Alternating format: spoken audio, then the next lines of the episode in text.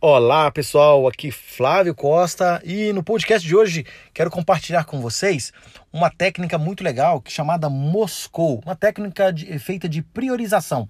Moscou nada mais é do que um acrônimo que cada letrinha, né, cada letra, cada consoante tem um significado para que você priorize demandas, seja em projetos e também por que não usar isso na nossa no nosso dia a dia, na nossa vida.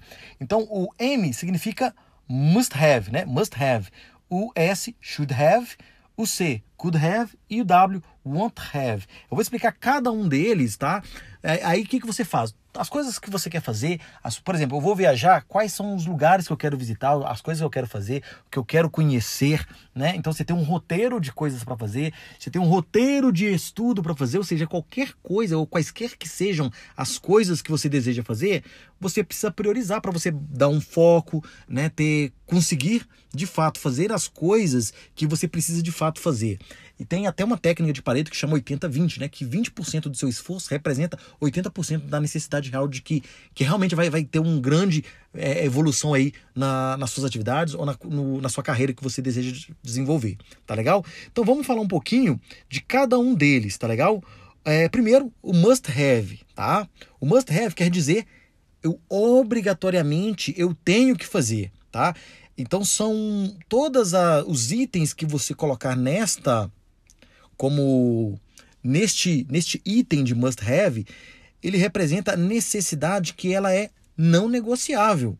Né? É para o seu projeto, seja um projeto de, de desenvolvimento de um software, por exemplo, ou para o seu projeto de vida, ou para uma viagem. Cara, eu, tô, eu vou viajar para tal lugar, mas eu não abro mão tá, de visitar tal lugar. Então, isso é o must have. Tá legal? Então, isso é o obrigatório. É, e não, há, não, não tem como negociar isso. Aí vamos para o segundo. Should have. Devo fazer. Então, são tarefas, atividades ou desejos em um grau abaixo do must have. É, são importantes né, para você ou para um produto, para um desenvolvimento final, mas não são vitais. É, pode ser deixado de lado, mas é obrigatório ainda realizar. Tá? No primeiro momento, o must have é mais prioritário. Então, é o primeiro, é o, é o mínimo necessário para que para você efetuar aquela atividade. Should have não imediatamente, mas logo depois de você atender o must have, você vai partir para o que é should have, ou seja, o que eu devo fazer.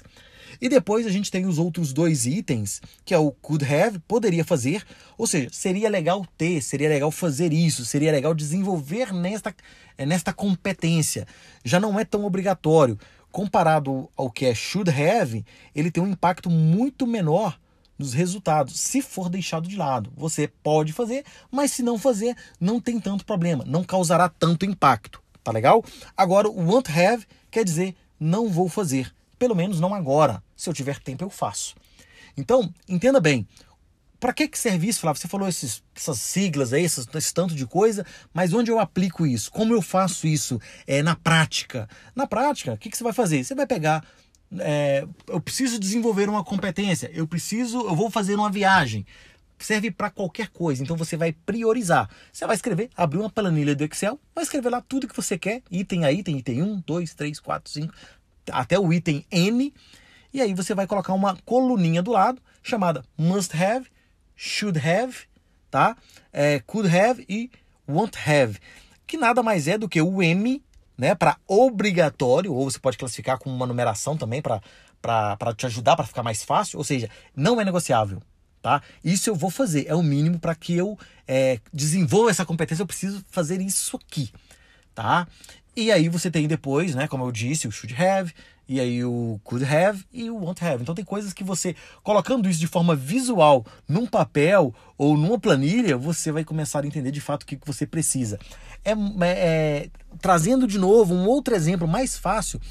É, pensa bem, quando você acorda de manhã e você precisa é, sair da sua casa para trabalhar, o que é obrigatório, tá?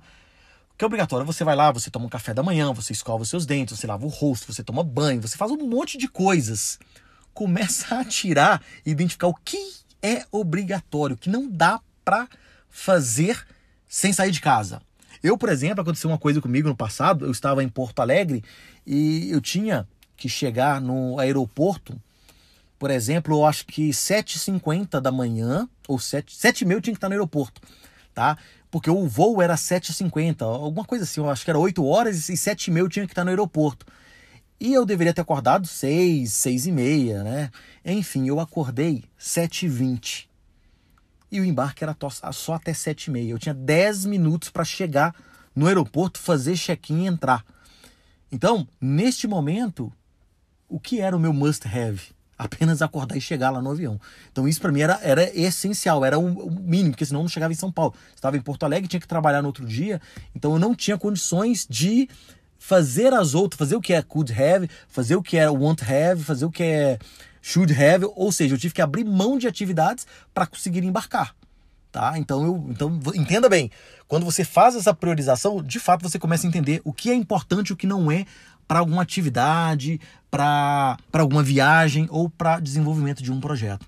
Tá legal, pessoal? Espero que tenha ajudado vocês a clarificar um pouco essa questão de priorização das atividades. É, é uma coisa que eu utilizo muito, porque às vezes a gente quer fazer tudo ao mesmo tempo e a gente não tem tempo de nada. E aí a gente acaba não fazendo nada. E você fazendo isso, você prioriza o que é mais importante, que não dá para fazer, não dá para deixar para depois, não é negociável. E aí você começa a priorizar. E lembrando, não esquecendo né, da, da, da regra de Pareto, que 20% só né? Você precisa para desenvolver 80% aí das suas capacidades. Tá legal, pessoal? Espero que tenha ajudado muito esse podcast e espero que vocês implementem isso no seu dia a dia, que vai fazer uma diferença enorme, tá legal? Um grande abraço a todos e vejo vocês no nosso próximo podcast. Até mais.